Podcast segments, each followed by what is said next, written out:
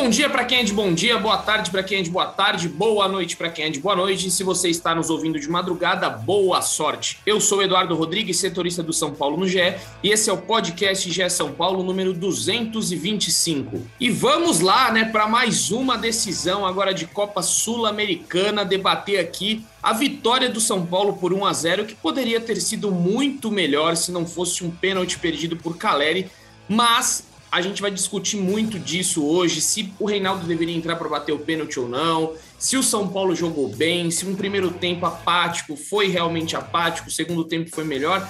Muita coisa para a gente discutir aqui, possíveis chegadas, possíveis saídas do São Paulo é o que a gente vai debater aqui. Eu quero já chamar o Caião aqui, porque o São Paulo ontem, Caio, você estava lá no Morumbi, sentiu um São Paulo ali um pouco meio vamos, vamos falar, vamos usar essa palavra apático no primeiro tempo, deu uma acordadinha no segundo tempo e poderia ter saído com resultado ótimo de 2 a 0 E eu acho que dá para lamentar é, o placar de 1 a 0 ou não? Tô sendo muito. É, pegando muito no pé do São Paulo. Você acha que 1 a 0 no primeiro jogo das quartas de final da Sul-Americana foi um bom resultado ou dava para ser melhor, Caião? Fala Edu, Léo, Praz, todo mundo que nos ouve. É, parte da torcida de São Paulo inaugurou uma nova categoria, que é a depressão pós-vitória. Porque pós-derrota a gente sempre teve, é normal, eu me enquadro, eu sou o maior desses. Agora, pós-vitória é novo. São Paulo ganha e todo mundo sai puto, sai bravo, desculpa. É, eu, eu acho o seguinte, eu acho que São Paulo foi mal na partida, muito mal. É, a gente falou aqui no podcast passado o quanto o meio de campo do São Paulo tem tido dificuldades na criação. Igor Gomes tem entrado num mau momento. Eu sempre defendi aqui o, o, o papel tático do Igor, do Igor Gomes no time. O Nestor vive uma má fase e Caleri e Luciano estão com dificuldade de se encontrar. Na minha visão, o Rogério fez uma escolha. O São Paulo vinha tomando muito gol, tomou oito em três jogos. O Rogério preferia uma solidez defensiva e abriu mão da parte ofensiva. O que, que, pesa a favor do Rogério nessa escolha? A ausência do Reinaldo. A gente sabe que sem o Reinaldo, o Rogério dificilmente joga numa linha de quatro, porque ele não ele acha que o Wellington é muito ofensivo, o Léo não é o lateral esquerdo dos sonhos, então o Rogério optou por uma segurança defensiva. Fora aquela bola na trave, num erro do Léo, que para mim é outro que vem jogando muito mal, tem a saída de bola do Léo tá muito abaixo do que a gente espera dele e é esse o ponto forte dele. Então, fora esse lance da bola na trave, o São Paulo não teve nenhum perigo oferecido pelo Ceará. Então, o, o, o, o São Paulo, na minha visão, ofensivamente foi muito mal. E o gosto amargo da torcida, eu falei brincando aqui da depressão, da depressão pós-vitória, é que o pênalti do Caleri encaminharia muito bem uma classificação sem o São Paulo fazer por merecer. O São Paulo não fez por merecer o 2 a 0 O 1 a 0 eu digo que foi até uma vitória boa para o que se apresentou na partida. O São Paulo foi muito mal no quesito criação. Melhorou um pouco quando o Luciano mudou de posição, a entrada do, do Nicão deu uma outra movimentação. E o Nicão fez algo inédito no São Paulo, algo que eu nunca tinha visto, que é chutar no gol caramba, alguém chutou no gol e saiu o 1 a 0. Então, assim, se o gosto amargo fica pelos 2 a 0, os 2 a 0 não é, é seria goleada pelo que São Paulo apresentou. Agora, 1 a 0 é o suficiente? Não sabemos, mas o São Paulo sai dos dois mata-matas que disputou com 1 a 0 a favor, enquanto tem gente que saiu com 2 a 0 contra e eu só tô vendo uma torcida reclamar. É, exatamente. O negócio aí de chutar a gol é um grande problema do São Paulo, porque pega a bola ali na entrada da área e ninguém chuta. É um Deus nos acuda para chutar uma bola, parece que o pé vai queimar. Mas vou passar a bola aqui para José Edgar de Matos, que também estava lá no Morumbi ontem. E quero que você fale para a gente aí, Zé, como é que você analisou essa partida? Você segue no caminho do Caio aí, ou você viu algo diferente lá do, do Morumbi? Fala Edu, boa tarde, boa noite, bom dia e boa sorte para você e todo mundo que está nos ouvindo.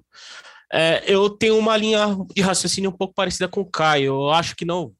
São Paulo não jogou tão bem quanto muitas pessoas imaginam, principalmente no primeiro tempo, que foi um primeiro tempo equilibrado ali, que a primeira chance do São Paulo apareceu só nos acréscimos, uma chance inclusive com o Léo, né, ali numa, numa cabeçada do Igor Gomes, e que o Léo ficou cara a cara com o goleiro João Ricardo e desperdiçou a oportunidade, embora né, ali fosse um chute muito, muito em cima do goleiro, era difícil mesmo o Léo conseguir fazer o gol. Mas no segundo tempo eu vi alguma melhora, uma pequena melhora no São Paulo, que acabou encontrando o gol, né? Na, na verdade, no momento, talvez no pior momento do time na partida. Era o momento que o Ceará estava começando a gostar do jogo. O Ceará conseguiu controlar bem o setor do meio-campo e principalmente as escapadas em velocidade, né? em contra-ataque estavam tá fazendo muita diferença. E a entrada do Kleber melhorou muito o, o quanto o Ceará conseguiu trabalhar essa bola. Também o Kleber teve uma disputa muito interessante ali, principalmente com o Miranda ali, né, para proteger a bola, conseguir fazer o Ceará sair de, de, de fora, de, aliás, do, do campo defensivo. E o Ceará conseguiu trabalhar muito bem a bola ali. É, mas é impossível a gente ignorar que o 1 a 0 importante que saiu graças ao talento individual do Nicão ali na minha visão, já que o São Paulo não jogava bem e o talento do Nicão resolveu ali, talvez o, o grande momento de protagonismo do Nicão com a camisa do São Paulo, e, e eu não tô esquecendo do jogo no Beira Rio, em que ele anotou dois gols, né? Mas ontem ele simplesmente decidiu um jogo de mata-mata a favor de São Paulo, com mais de 50 mil pessoas no Morumbi. E mesmo né, diante desse, desse contexto que era desfavorável, se tornou favorável com o gol do Nicão, o São Paulo desperdiçou um pênalti que faria ser poderia levar um 2 a 0 e uma vantagem muito mais confortável para Fortaleza, né? Então é, é, bem justificável o torcedor ter saído um pouco frustrado, é, porque teve a, a, maior chance, talvez, que poderia ter para sair com 2 a 0 e, e mesmo o futebol não. O 2 a 0 eu acho que seria um placar injusto pelo, pela partida no Morumbi, mas você é difícil você perder um pênalti, né? Numa situação como essa, e é um pênalti que pode fazer muita diferença pensando no duelo da volta. É, eu entendo a frustração do torcedor pelo pênalti perdido e por não ter comemorado 2 a 0 na última quarta-feira, mas o nível de atuação de São Paulo é, não justificava um possível 2 a 0 do placar. Então, foi um time que conseguiu sair vitorioso graças ao talento individual de um jogador, que foi o belo chute do Nicão.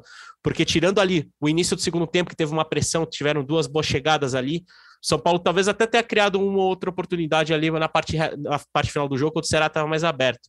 Mas foi um jogo que talvez o empate fosse o resultado mais justo pelo que as duas equipes apresentaram. E só foi 1 a 0 porque o São Paulo conta com um jogador talentoso como Nicão. É, eu vou perguntar sem, sem, explicações, é só sim ou não. Vou começar pelo Praz. Foi pênalti ou não, Praz? Depois eu vou te jogar aí pro top 3, seja bem-vindo. Mas já vou te jogar essa. Sim ou não, porque eu sei a sua opinião. Você postou lá no Twitter, mas sem explicações. Sim ou não? Depois eu abro a discussão. Na lata, Edu, não. Caião, sim ou não? Sim, pênalti. José Edgar. Foi pênalti, foi tão pênalti que se fosse no meio campo seria marcado também. Também e, acho. Tinha que ser expulso ainda. E Felipe Ruiz, é, o expulso porque na, na, regra, né, hoje em dia se é pênalti, não é porque não foi considerado não, mas é agressão. É. Não foi considerado agressão. Né, agressão. No, no áudio do VAR eles falam né, falta. É, sem intensidade, eles falam sem é, intensidade para tarreta olha pro Caleri, né? Se ele olhasse para o Caleri e desse, é como se fosse com intenção. Mas enfim, já já a gente debate o tema, que eu quero perguntar para o Praz o seguinte agora sobre o pênalti. Também já sei, eu não sei sua opinião, você só jogou a questão.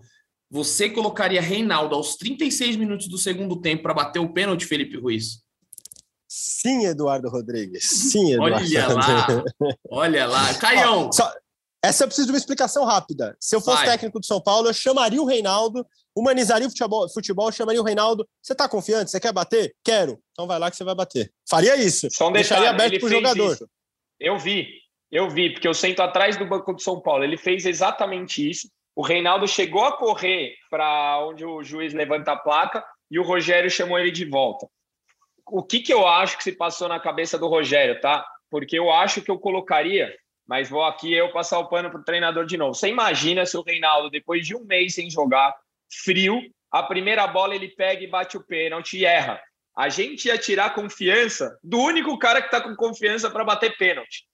Então, assim, sou, o Caleri já não tem confiança, o Luciano está sem confiança, o Nicão, que todo mundo fala tinha que bater, perdeu o último pênalti que ele bateu no São Paulo também. Então, assim, você ia pegar o cara que não perde pênalti, colocar ele frio numa puta, numa baita fogueira, ia correr o risco de queimar o único cara que a gente tem confiança. Então, eu entendo o Rogério não ter colocado. Eu colocaria. Eu colocaria. O, o, o, Rogério Caião, o Rogério falou sobre isso na coletiva. Ele não relatou esse papo com, com o Reinaldo. Se ele conversou com eu o Reinaldo vi É? Não, você tá eu falando. Vi. Certeza, eu vi. Eu, tô, eu vi, ele foi na minha frente. Ele chamou o Reinaldo, conversou. Enquanto estava discutindo o VAR, antes de chamar para o VAR, ele já estava com o Reinaldo. Aí a gente ainda comentou ali: ó, Rogério vai pôr o Reinaldo só para bater o pênalti. Na boa. Eu confio mais em Caio Domingos do que Rogério Eu também. E quero saber a opinião de José Edgar se colocaria Reinaldo. Sim ou não? Não. Não. Sabe que eu colocaria? Polêmica. Igor Vinícius, olha o pênalti que ele bateu contra o Palmeiras. O melhor batedor contra o Palmeiras não sentiu a pressão. Na gaveta, meteu na gaveta. na gaveta. Então fica aqui minha polêmica. Mas vamos lá, já que esse debate legal aqui rápido, vou querer saber o top 3 de Felipe Ruiz. Solta a vinheta aí, já solta o top 3, Praz.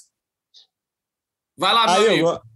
Eu, aí eu gosto, Eduzinho. Antes de soltar o top 3, primeiro, Ele bom dia, boa tarde, o... boa Eu noite. sabia, nunca dá Não. certo a vinheta. Eu, eu quero o ler uma 3 do Praz. mensagem. Eu Nunca. quero, ler uma, eu quero ler uma mensagem aqui, velho. Gabaritou. Não importa o que o Edu vai falar, tô com você nessa. Só pra você saber que Quem é o recebi mensagem. Não, não, leia o Recebi- nome da pessoa. Quero saber. Não, é um torcedor, o Cleison, Cleison Andrade. Cleison. Abraço pro Cleison Andrade. Obrigado. Tá, tá comigo, Edu. Então, assim, você pode falar o que quiser, o Cleison tá comigo, então falarei o top 3 aqui para vocês. É, primeiro, não tem como não ser o Nicão, né? Assim, não só pelo gol, é importante destacar isso. Ele fez o gol e, como o Caio falou, é verdade. Ninguém chuta de fora da área no São Paulo. O Igor Gomes é um jogador interessante, mas o Igor Gomes ele não finaliza. Ele pega a bola sempre na frente da área e nunca chuta no gol. Nestor também não finaliza de fora da área. E o Nicão simplesmente pegou a bola e chutou no gol e fez o gol. É, mas além disso, o Nicão participou muito, pegou a bola no meio de campo, ajudou na construção do São Paulo. É, acho que o São Paulo tem um pré-Nicão e um pós-Nicão no jogo é, de ontem. É, o Luciano já tinha melhorado um pouquinho no segundo tempo, mas de fato, o São Paulo começa a criar algumas chances ali quando o Nicão entra. Até na bola parada, ele bate uns bons escanteios, como o Ceni falou na coletiva. Então o Nicão foi o cara do jogo ontem, não tem como. É, coloquei o Gabriel Neves em segundo, e aí vieram com os números. Ah, o Gabriel Neves não roubou nenhuma bola, errou passe. Cara, mas eu achei que ele deu uma intensidade de marcação, ele deu uns carrinhos, dois, três carrinhos ali fundamentais em contra-ataques do Ceará, em que ele consegue interceptar o lance. É, gostei do Gabriel Neves ontem, apesar de na criação não ter ido tão bem, mas no, no que ele estava disposto a fazer como primeiro volante ali, achei que ele foi bem. E o Igor Vinícius em terceiro, mais uma assistência do Igor Vinícius ontem. Já tinha dado para o Luciano contra o América Mineiro, no cruzamento que o Luciano faz de cabeça, e ontem numa bola pelo chão, que ele costura no meio, no meio de campo ali e acha o Nicão dentro da área. Acho que faltou um pouco dessa verticalidade. O Caio falou que o Léo costuma achar passes assim, e é verdade. São Paulo, alguns jogos, não vem tendo essa verticalidade. Esses jogadores de meio de campo buscando o passe ali já dentro da área, coisa que o Igor Vinícius fez ontem, o Nicão marcou o gol. Duas menções honrosas que você tanto gosta, Edu, para Miranda e Diego Costa. Então vamos Tá lá, valendo? vamos debater, vamos debater esse top 3 positivo aí. Quem quiser, fique com a palavra, se concordam com o prazo ou não. Ah, eu, eu, eu não achei que o Gabriel fez um baita jogo, eu não achei que ele foi ruim. Comparado aos outros dois meios de campo, ele foi bem. Mas eu não achei que foi das melhores partidas dele, não. Eu colocaria o Miranda no lugar dele, no, no seu top 3. Miranda foi bem. Mas, eu só, mas o Miranda teve um erro que quase que poderia ter sido um erro imperdoável, né? Naquele Por isso lance, não é está. Ex- naquele lance verdade. com o Felipe Alves. Inclusive, É o. Miranda baixou, baixou um pouco a nota do Miranda na, na- na- nas atuações por conta disso. Mas eu concordo com o Bem Prazo. Eu, eu, eu gostei da atuação do Gabriel Neves. O Gabriel Neves foi fundamental, principalmente na- nessa ligação direta, né? Dando umas inversões de jogos importa, impor- de importante. Ele conseguiu, pelo menos umas três vezes, colocar o Wellington no mano a mano. E aí veio da atuação ruim do Wellington não conseguir, né? é, dar sequência. O Wellington errou muito cruzamento ontem, então foi, foi um, foi um ponto bem importante que a gente tem que falar. Mas eu, eu achei que o Gabriel Neves foi bem na, na distribuição até me surpreendeu o Rogério tê-lo substituído né, naquele momento da partida. O Nicão, obviamente, né, o gol e a vitória veio por conta do talento dele. E eu achei que do trio de zaga, realmente, como eu achei o Diego Costa melhor. Eu achei ele, inclusive, melhor que o Miranda nas disputas individuais, nas, interpre- na- nas né, é, interceptações. Mas foi uma atuação que, que poucos jogadores do São Paulo realmente se destacaram. Eu acho que o Igor Vinícius também merece uma boa menção, né? Como, como a gente já né, tem falado. Foi a sexta assistência dele na temporada. O Igor Vinícius é líder no quesito, junto do Patrick e eu acho que do Rodrigo Nestor. Eu vou conferir agora, mas eu acho que são esses É três isso, os três. líderes do São Paulo de assistência e Igor Vinícius que né, deu o passe para o Nicão fazer o gol do São Paulo. Aí então. Reinaldo tá fora desse ranking? Não. Eu, se não me engano, ele tem quatro. Eu vou abrir aqui, um minutinho. É, ou seja, pelo menos o top 3 positivo de Felipe Ruiz é quase uma discordância total O único que se salvou é o Nicão. Parabéns, Felipe Ruiz. Você segue com um aproveitamento alto. Não, Cleison, eu, eu, eu votei pro tá Gabriel Neves. Faz, né, Cleison? É, é ó, o Zé tá comigo, é importante. Mas não foi unanimidade. Mas vamos lá, porque o top 3 negativo pode ter mais discordâncias aí, né? Porque muita gente foi mal ontem. Eu já vou dar o meu primeiro voto. Para mim, o Wellington ontem fez uma péssima partida, uma das piores dele. O Wellington acertou um cruzamento não acertou uma, uma chegada na linha de fundo. Achei o Wellington muito mal. Para mim, foi um dos piores jogos dele com a camisa do São Paulo. Você fez um tweet carismático, eu gostei. O jogo se resume a cruzamentos errados do Wellington. Nossa, sentido, eu né, contei né, 10, pelo menos, errados. eu não achei tão mal assim. É verdade que ele continua errando muito cruzamento, né, Edu? Mas acho que ele apareceu bastante para o jogo, sobretudo como ah, você falou. Apareceu, mas errou. O que, que adianta você a, a torcida, em um momento, pediu o Reinaldo até. É. No, no, em um erro de cruzamento, a torcida pediu o Reinaldo. Pô, apareceu, é, no... apareceu, porque o jogo era todo nele, todo nele, e ele errava tudo. Mesmo no lance em que o Caleri sofre o, o, o pênalti, ele erra o cruzamento, ele dá na cabeça do Vitor Luiz e aí o Caleri acaba batendo, sendo atingido. tá vendo? Tá aí, então, a proteção, protegendo o. Não, mas o Wellington no meu não vai estar, tá, Edu. Qualquer coisa você reclama com o Cleison, que ele tá comigo. Olha aí. O Cleison tá aí. comigo. Ó, oh, pra mim, para mim, o pior em campo ontem foi o Igor Gomes. É, acho que não conseguiu dar a transição que ele sempre dá, aquela dinâmica. Aliás, o Igor que é, é, vem tendo dificuldade na renovação com o São Paulo, né? Até assunto que a gente pode bater depois. Os dois Igors, né? O Igor Vinícius e o Igor Gomes, os dois têm contrato encerrando agora é, o Igor Vinícius no final do ano, se não me engano, o Igor Gomes é em março. Mas o fato é que o Igor não conseguiu jogar ontem, não conseguiu dar aquela dinâmica. E como o Caio falou, me incomoda muito um meia não pisar na área, não ter aquela vontade de fazer gol, não finalizar de fora da área. É, acho que falta um pouco disso para o Igor, que é o que os melhores meias do Brasil têm. O Arrascaeta pisa na área toda hora, o Rafael Veiga pisa na área, o Scarpa pisa na área. Falta essa vontade do Igor de fazer gol ali, aquela dinâmica de, de ir lá dentro mesmo, aquela verticalidade, né?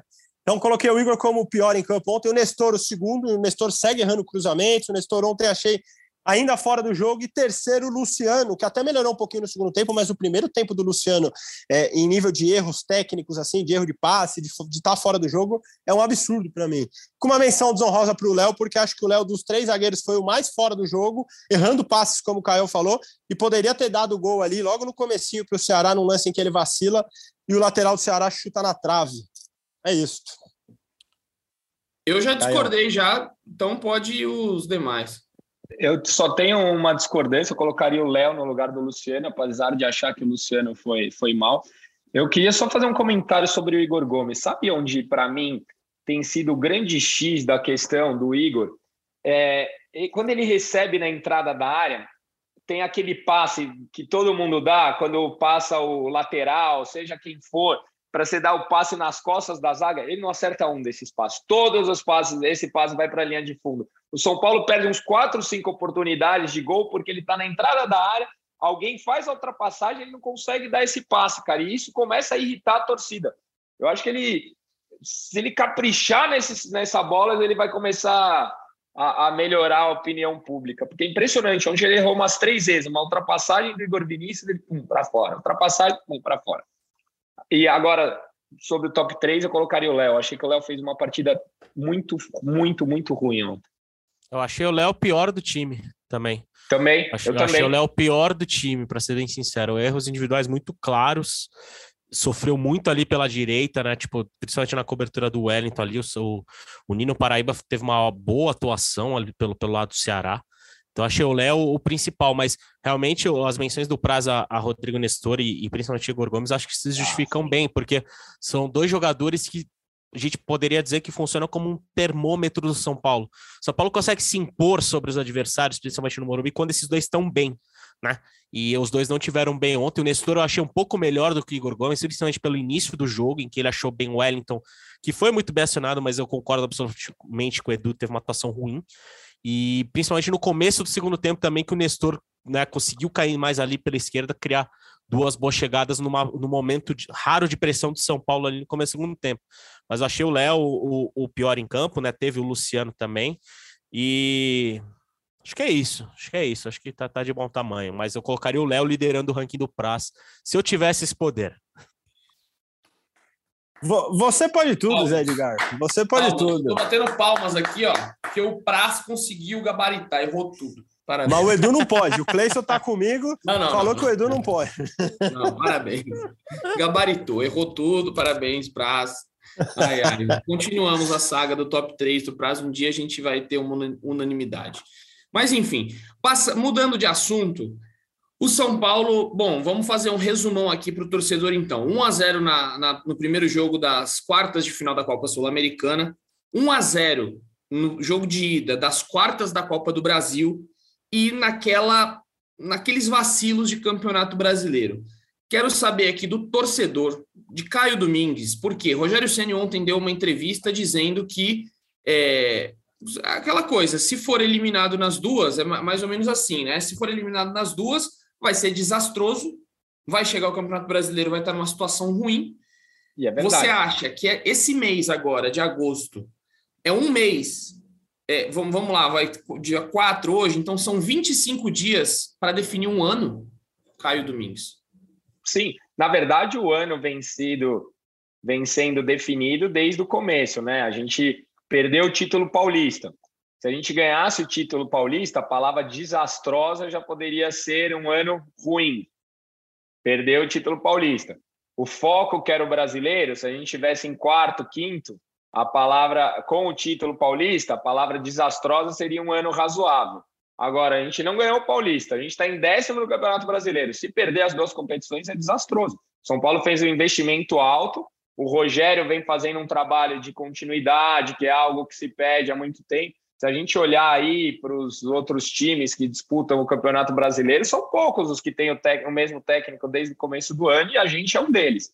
Então a gente espera, ninguém está dizendo aqui que a gente que a, o ano só é bom se a gente ganhar título, mas a gente espera pelo menos uma semifinal aí de algumas das competições, a gente espera uma colocação um pouco melhor no Campeonato Brasileiro, senão sim é um ano muito ruim para São Paulo, mais um.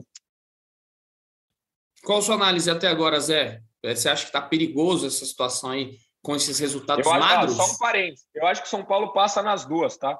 Ó, oh, mas aí cravou. Acho, não, acho que seria desastroso por alguns fatores, né? O pr primeiro, o São Paulo investiu e, e, e se direcionou para essa janela de transferência para muito claramente para as Copas, né? Tanto que o processo do Galo foi acelerado para tê-lo nas duas competições, a chegada do Felipe Alves ali, tipo, no último dia para tê-lo na Sul-Americana, né? O Naruel Bustos pode pintar numa possível semifinal, né? Caso assim que ele for confirmado o reforço de São Paulo, e se o caso São Paulo avance na competição, então São Paulo direcionou muito investimento e, e, e, a gente fala dos problemas financeiros, mas o São Paulo investiu investiu bastante, né? Como a gente já trouxe na semana no GE com o, Bustos, essa diretoria em 18 meses, em 19 meses vai chegar a 20 atletas contratados. Obviamente, muita gente saiu, inclusive boa parte dos contratados do ano passado, mas o São Paulo não fez um investimento tão tímido assim em questão de peças.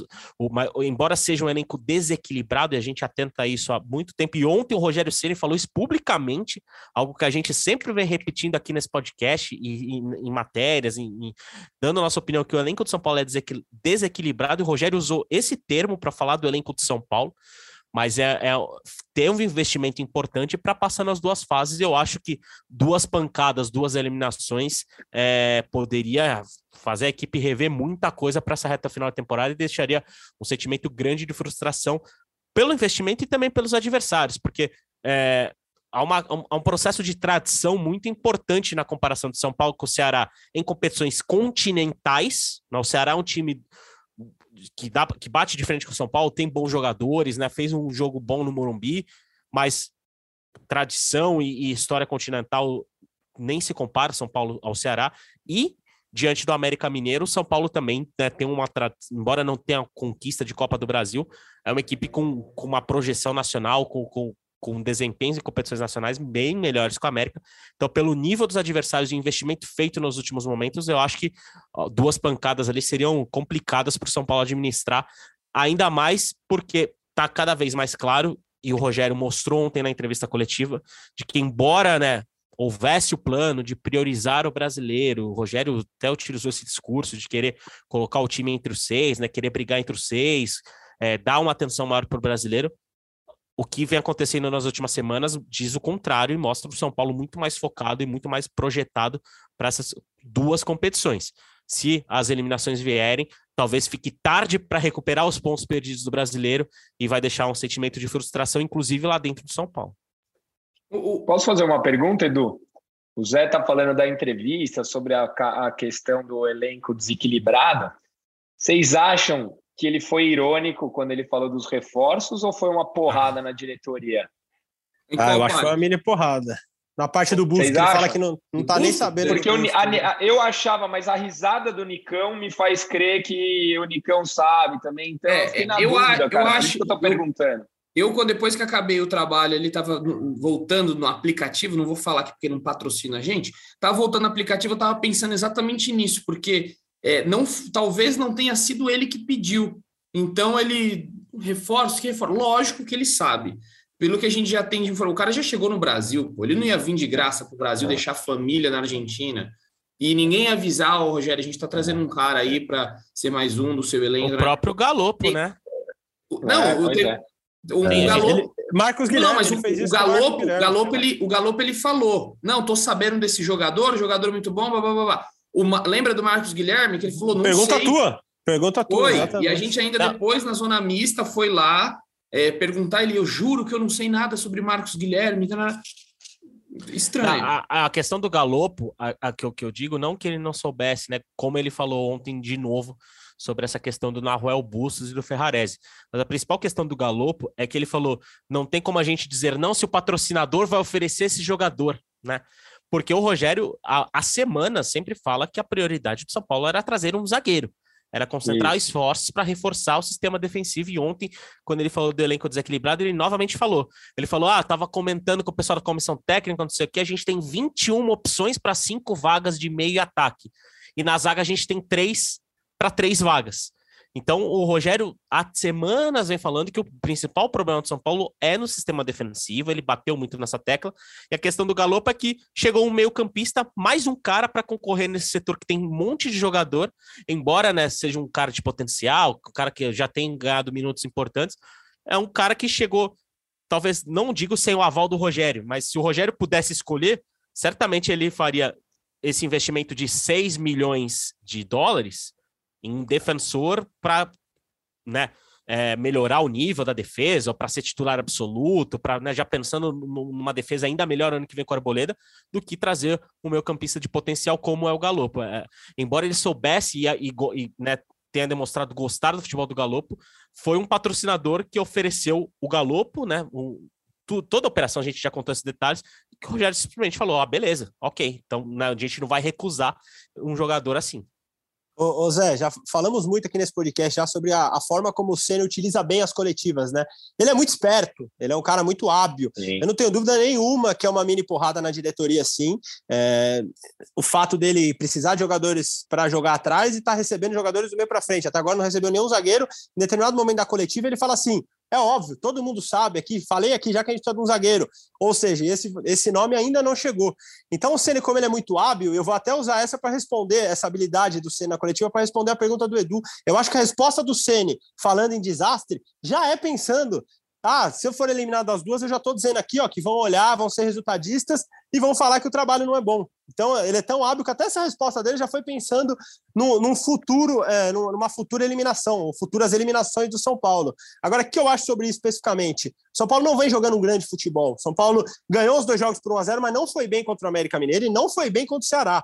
Então, assim, é diferente se o time estivesse jogando bem, ganhando por 1x0 é, e deixando de ganhar por 3x4. Já teve momentos na temporada em que o São Paulo perdeu pontos jogando muito bem. Vai lembrar do empate contra o Ceará em 2 a 2 que mereceu ganhar, o empate contra o Corinthians dentro da Arena que mereceu ganhar. Então, o São Paulo no brasileiro poderia ter mais pontos do que tem. Deixou de ganhar em alguns jogos em que jogou bem. Palmeiras. Mas hoje, Palmeiras, perfeito, cara. Tava ganhando de 1 a 0 com um jogo seguro ali. Então, assim, hoje o São Paulo não joga bem. Então, talvez essa, essa resposta do Ceni tenha até sido já pensando em futuras eliminações. Mal é. sabe ele que a gente vai passar nas duas. Olha aí. é, eu acho muito, muito factível, muito possível o São Paulo passar nas duas. É uma vantagem, vantagem pequena sim. Só que São Paulo tem time, tem capacidade. É, tudo pode acontecer. Tem aí o, o reforço agora do Galopo, né? Parece ser um jogador bom, é, que vai agregar muito ao São Paulo. Não sei, não seria nada absurdo assim o São Paulo passar de fase. Uma coisa que eu queria só perguntar para vocês antes da gente seguir É, vou perguntar aqui para o Zé, porque ele falou rapidamente aqui sobre o Luizão. Luizão não, só falou sobre os três zagueiros, né? Que o Ceni falou: ah, é, tenho três é, zagueiros para três posições, para três lugares. Se eu fosse o Luizão, eu já nem renovaria. Ah, então eu não presto aqui, vou embora. Vou embora. Adeus. Meu chefe fala que eu não presto. Como é que tá isso aí, Zé? O, o Luizão renova ou não renova? Porque se eu fosse o Luizão, eu ia embora. Adeus. adeus. Não, ele cita, ele cita, ele fala de três zagueiros para três vagas e inclusive cita na sequência o Luizão e o, e o Beraldo, né, falando que ainda está em processo de desenvolvimento, de maturação, falando que o Luizão está um pouco à frente, né, que e por isso ele era a primeira alternativa ao sistema defensivo. Mas a situação do Luizão é, é importante para ser discutida mesmo, viu, Edu? Porque desde a última segunda-feira ele pode assinar pré-contrato com outra equipe. Aí a gente volta a bater na tecla daqueles contratos das categorias de base de Cotia, que mais uma vez o São Paulo acaba vacilando e pode perder uma, um jogador importante sem custos em janeiro da próxima, né, no fim de janeiro da próxima temporada. O Luizão tem contrato até o dia 31 de janeiro, ou seja, desde o, da virada por mês, desde o dia 1 de agosto, ele pode assinar um, um pré-contrato e ele prioriza no momento a renovação com São Paulo, né? Sua equipe de representantes é, já dialoga para tentar uma renovação, mas há interesses importantes de fora que podem, obviamente, atrapalhar essa negociação. Né? Segundo a gente soube, inclusive, né, a gente traz mais detalhes lá na nossa matéria do GE, o Porto e o Benfica já sondaram a situação do Luizão, e são dois clubes que a gente sabe que investem muito corretamente no futebol brasileiro, sabem muito bem quais peças eles trazem e geralmente vende pode conseguir uma peça como o Luizão por um preço muito baixo e daqui a alguns anos vender por 30, 40 milhões de euros. O Porto e Benfica são duas equipes mestres nesse sentido. E o Fulham, né, equipe da Premier League, equipe que levou recentemente o Andrés Pereira do Flamengo, é, também demonstrou interesse e sondou os representantes, né, sondou São Paulo também sobre a situação do Luizão. E a situação do Luizão, né, embora ele possa assinar um pré-contrato, pelo que a gente soube, poderia ser para agora, né? O São Paulo tem pouquíssimo poder de barganha no momento, para aceitar, querer colocar grandes empecilhos numa possível negociação para agora. Eu acho que se assemelha um pouco ao caso do Marquinhos, né? O Marquinhos era um cara que estava numa reta final de contrato e que o São Paulo conseguiu salvar alguma coisa ali vendendo por um valor muitíssimo baixo de 3 milhões de euros. O Luizão tem priorizado né, a, a, renovação com o São Paulo, até por uma questão de gratidão, por tudo que ele tem passado e pelos minutos que ele tem jogado, mas esses minutos que ele tem jogado foi o que despertou, né? Foram o que despertou a, a atenção de, de, Benfica, Porto e Fulham. E são três equipes que importantes ali e que né, vem sondando e aguardando a definição do Luizão com o São Paulo dessa possível renovação para ver se avançam na conversa pelo, pelo zagueiro de 20 anos. Luizão, que era é, foi titular da Copa São Paulo com o Beraldo, né? Campanha de semifinalista de São Paulo, e que ganhou espaço após a lesão do Arboleda. E fez bons jogos, principalmente da, há de se destacar a atuação que ele teve no Mineirão contra o Atlético Mineiro, em que ele teve uma atuação muito destacada contra um dos principais ataques do país. Então, resumidamente, é isso, Edu. O Luizão pode assinar pré-contrato com outra equipe, tem equipes da Europa interessadas, ele prioriza São Paulo, mas obviamente não fecha a porta e segue observando também o que pode chegar. Coisa interessante de fora sempre dificulta esse tipo de renovação, a gente sabe bem. Muito bem, então o, Zé deixou aí, passou a limpa a situação do Luizão. Vou fazer uma, uma merchan né, para você que quer saber também sobre Igor Vinícius, vai lá no site do GE, porque também tem novidades sobre a renovação do Igor Vinícius, do José Edgar de Matos, então clica lá no GE que você fica inteirado. Mas vamos passar aqui agora né, para o próximo, próximo final de semana porque sábado já tem pedreira pela frente. É isso mesmo, pedreira Flamengo e São Paulo no Morumbi, jogo às 20h30, né, às 8h30 da noite. Quero saber de Felipe Ruiz, ele Praz, que está mais quieto ali agora. É força total contra o Flamengo? Ou tem que poupar para a semana que vem pegar o Ceará? É a famosa, o famoso dilema que a gente vive aqui nesse podcast, que o Rogério Senna vive. A gente discute todo o podcast, levar ou não o time principal, eis a questão, então, Praz. E aí, o que fazer sábado? Eu acho que São Paulo não deveria com força máxima, como acho que o Flamengo também não deve jogar com força máxima sábado é, contra o São Paulo, porque já tem o Corinthians de novo na próxima terça-feira. Então, acho que São Paulo deveria mesclar Acho que alguns titulares, aqueles que estão em melhor condição física, podem jogar, mas o São Paulo tem jogadores no banco que vem pedindo passagem, que vem pedindo mais oportunidades. O Nicão é um deles, o próprio Reinaldo, que está voltando. Para saber como o Reinaldo está para os jogos importantes de Copa, pode ser testado. Então você tem jogadores ali é, é, que merecem alguma chance ali, merecem jogos começando. O Galopo, que você falou, e é verdade, é, fez uma boa estreia contra o América Mineiro no Morumbi, entrou, dominou o meio de campo ali, jogou bem. Contra o Atlético Paranaense lá, eu achei que tentou bastante, mas já errou mais, já, mas também um time mexido, um time reserva. Então é difícil para alguém que está chegando ao novo clube jogar com, só com reservas ali. Então eu acho que o Ceni vai fazer isso, porque ele deu a entender na coletiva, ele fala que para jogar contra o Flamengo precisa de muita energia. Então ele não deve, ele, ele deu a entender que não deve usar os mesmos jogadores, mas que devem que deve usar um outro titular. Então acho que assim como eu faria, o Ceni deve ir com um time meio mesclado para pegar o Flamengo no Morumbi sábado, horário, horário diferente, oito e meia da noite, né? Aliás, o Edu, só, só acrescentando o que o Prazo falou, o Rogério foi bem taxativo no plano em relação ao jogo no fim de semana. Ele falou que alguns, alguns dos jogadores que iniciaram a partida contra o Ceará começam o jogo contra o Flamengo, ou seja, vem um time bem misturado, bem mesclado e podendo ter reforços. Na né? final, São Paulo divulgou há pouco as informações sobre o treino desta quinta-feira. E novamente o Alisson, né, que tem se recuperado de uma entorse no joelho direito, trabalhou normalmente toda a atividade sem limitações, assim como o Patrick, que aparentemente está recuperado de um edema na região posterior da coxa esquerda. Então, quem sabe, né, ainda tem o treino dessa sexta-feira, o Rogério possa contar com, pelo menos entre os convocados, para dar alguns minutos ao Alisson e ao Patrick. E aí, Caio, força total ou. É assim, ó, só para situar antes do Caio falar aqui, a posição do São Paulo na, na, tabela, décima colocação, 26 pontos, não vence as cinco partidas no Campeonato Brasileiro, são quatro empates e uma derrota. E aí a distância hoje para a zona de rebaixamento é de seis pontos e a diferença para o G6 é de sete pontos, ou seja, a distância para o é, G para o Z4 é, mais, é menor do que a distância para o G6. E aí, Caio? Eu acho que tem que ir com o que tem de melhor disponível. Por exemplo, o Miranda. O Miranda fez os últimos dois ou três jogos e com inteiros. Não acho que seria uma boa a gente escalar o Miranda nesse jogo. Por outro lado, o Reinaldo, que estava à disposição ontem, acho que tem que ir para o jogo. O Alisson tem que ir para o jogo. É, Pablo Maia, que vem fazendo. Achei que o Pablo Maia entrou bem de novo. Ah, eu colocaria o que tem de mais forte disponível, cara. Não dá para entrar com o time que entrou na Arena da Baixada, senão vai tomar goleada. Eu também tô, tô com o Caio, porque assim, ah, o Flamengo pode não vir com o, o, o seu é. principal. Aí tem o Vidal, tem o Cebolinha, é. tem o Marinho, tem o sei lá Tor quem. Sei lá... Torcedor de São Paulo vai ficar triste, Edu, mas o time reserva do Flamengo hoje é muito pau a pau com o time titular de São Paulo se não for melhor. Cara, o Seleção Esporte O time reserva fez, fez é. o, o time titular versus o time reserva.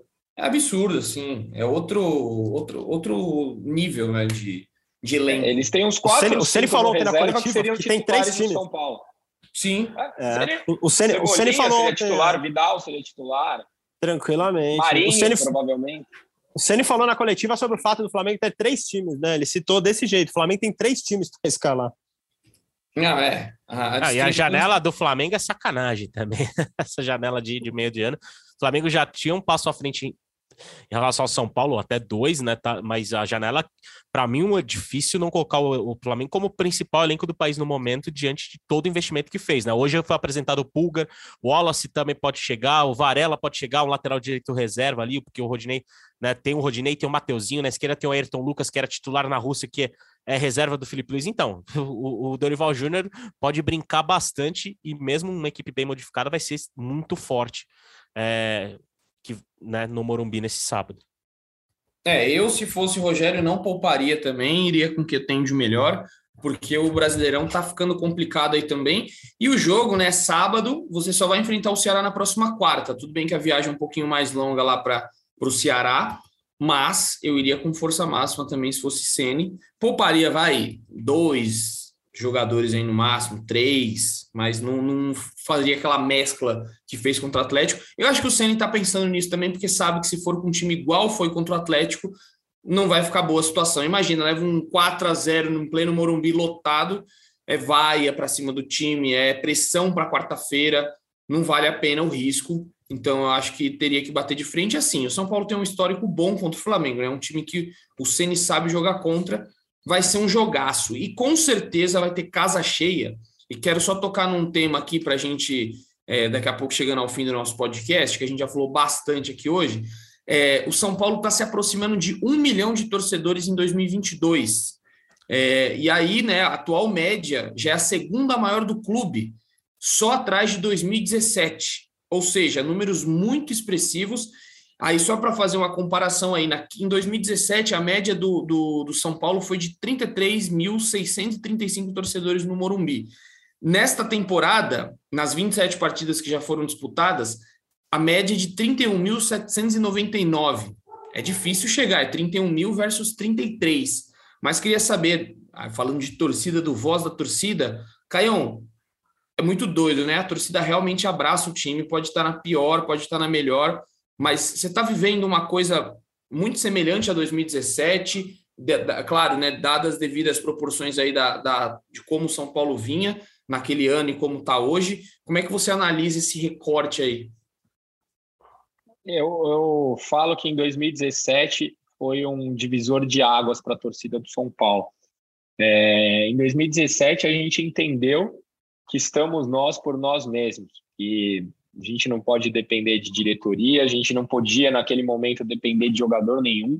Hoje eu até, ah, fora o Hernanes, hoje eu até acho que tem dois ou três ali que se identificam mais, que correm por nós, que honram a camisa que estão e a gente viu o tamanho da nossa força. Eu até vi uma entrevista do Marco Aurélio Cunha falando que São Paulo, Flamengo, Palmeiras e Corinthians, a torcida é a SAF. E a torcida do São Paulo demorou para entender isso, mas entendeu de vez. Eu, você falou que achava difícil bater, eu acho que a gente bate. Porque se Deus quiser, tem mais duas semifinais pela frente, com o Morumbi como estavam ontem e, e uma média boa no Campeonato Brasileiro. Então, a torcida do São Paulo mudou de patamar e virou o time do povo, né? O estádio mais acessível para todo mundo, com e, e, sem abrir mão de receita. Ontem deu quase 3 milhões de renda, com 52 mil pessoas. Então a gente entendeu que sem a gente esse clube não vai. É, exatamente, números expressivos aí do São Paulo. E é muito interessante, né, que, que tenha esses. É uma coisa interessante, na verdade, que eu ia falar sobre ser o, o clube hoje do povo, porque o São Paulo é o único time que não tem arena, né? Tirando o Santos, que tem a Vila, mas aqui em São Paulo, na capital, Palmeiras e Corinthians têm suas arenas, e o São Paulo consegue ainda fazer preços populares. Eu estava vendo aí ingressos, né? Saiu uma, uma tabela, o pessoal, amigos meus postando indignados que o preço do Allianz e tinha ingresso mais barato, 180 reais. E no Morumbi hoje você consegue, num jogo de Sul-Americana, preços por 30, por 40 reais o mais barato. Então, é muito interessante, né? O que o Caio falou, que realmente é o clube do povo. E você vê muita é, diversidade ali, né? Isso que é legal, que a gente vem vendo no Morumbi.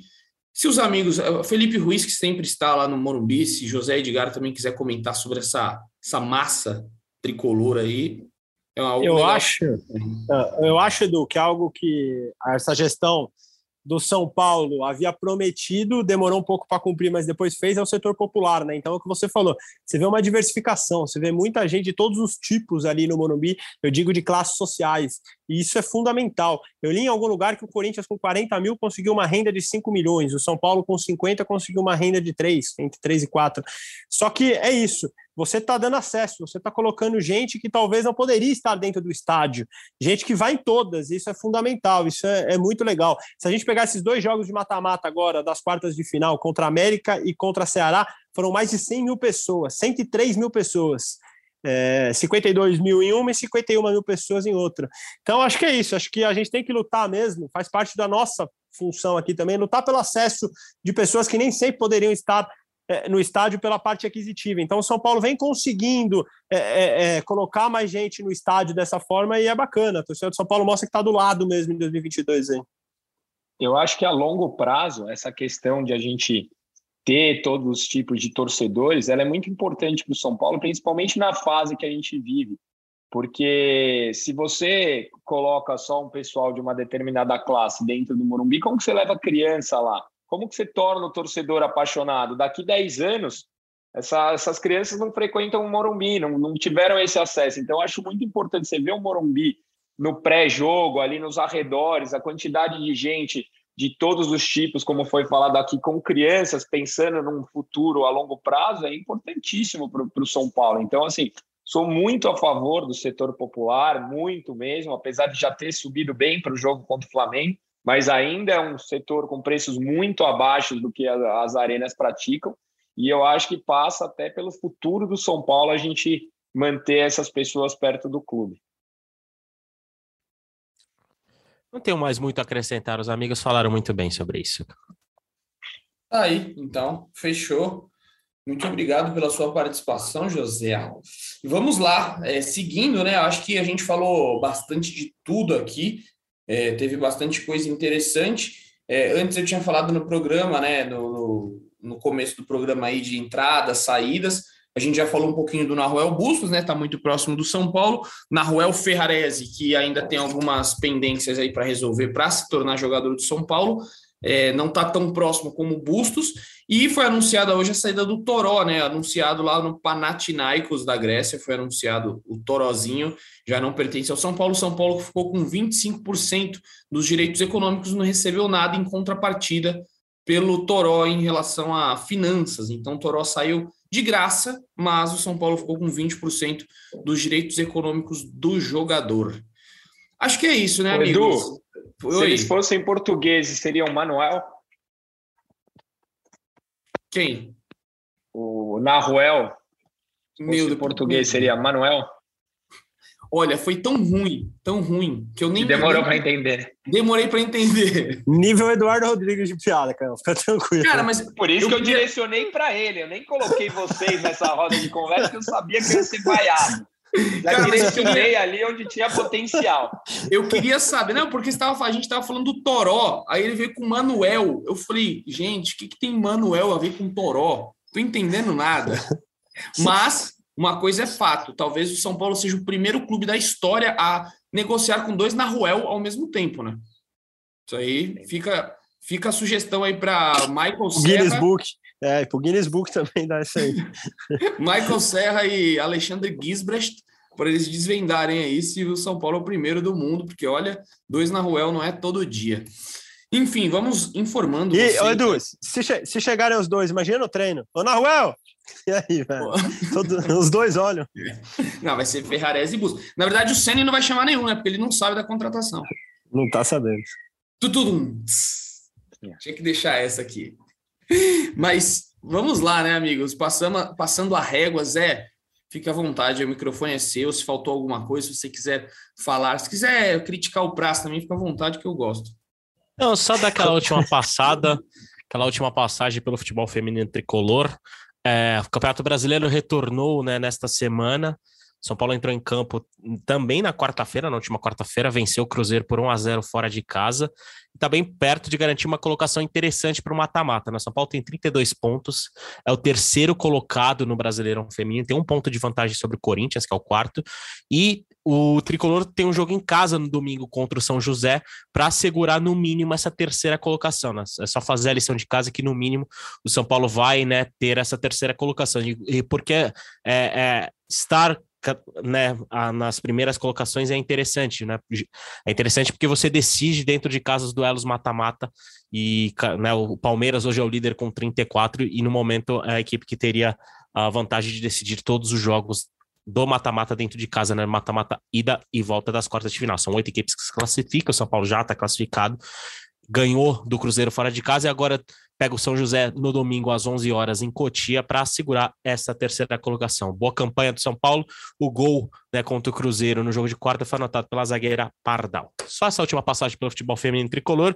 Agradecer mais uma vez pelo convite, por estar aqui e voltamos na próxima semana para falar muito do jogo contra o Flamengo e, claro, da semana decisiva de duelo contra o Ceará, que pode colocar o tricolor na semifinal da Copa Sul-Americana. E semifinal da Copa Sul-Americana que hoje o São Paulino tem como favorito, né, para ser o adversário, o Atlético Goianiense, que foi lá no Uruguai na reestreia do Luiz Soares, ganhou por 1 a 0, o Atlético Goianiense ganhou de 1 a 0 do Nacional lá no Uruguai e agora joga por empate em casa para avançar a semifinal. O vencedor de São Paulo Ceará pega o vencedor de Atlético Goianiense Nacional na semifinal do Sul-Americano. Com esses dois rápidos destaques eu encerro, Edu. Aquele abraço.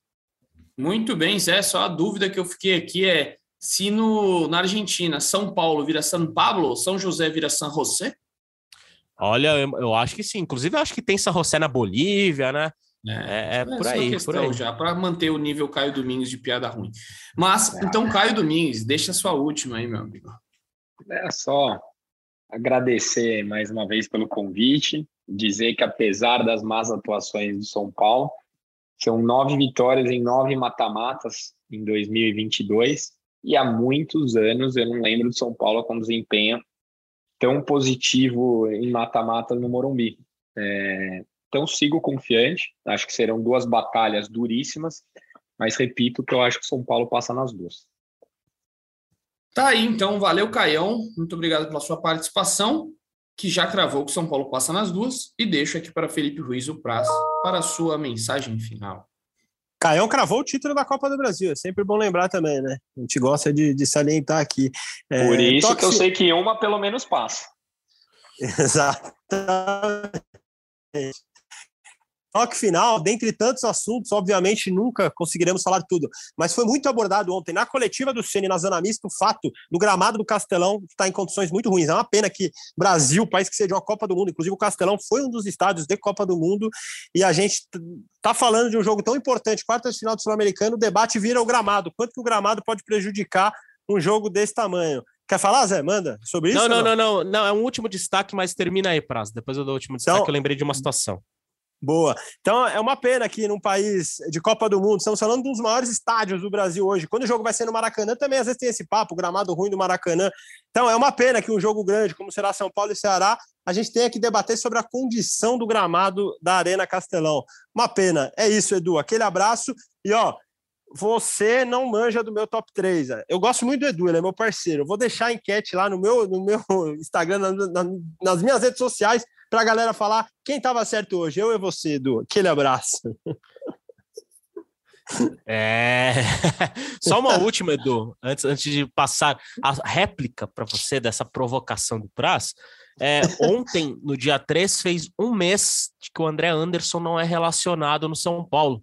O São Paulo tem divulgado que ele está com dores musculares. O André Anderson há um mês já não é relacionado pelo Rogério Senna. O André Anderson foi uma das contratações para essa temporada, mas tá com esse problema aí que já o fez completar um mês fora do time. Edu, com essa sim eu me despeço.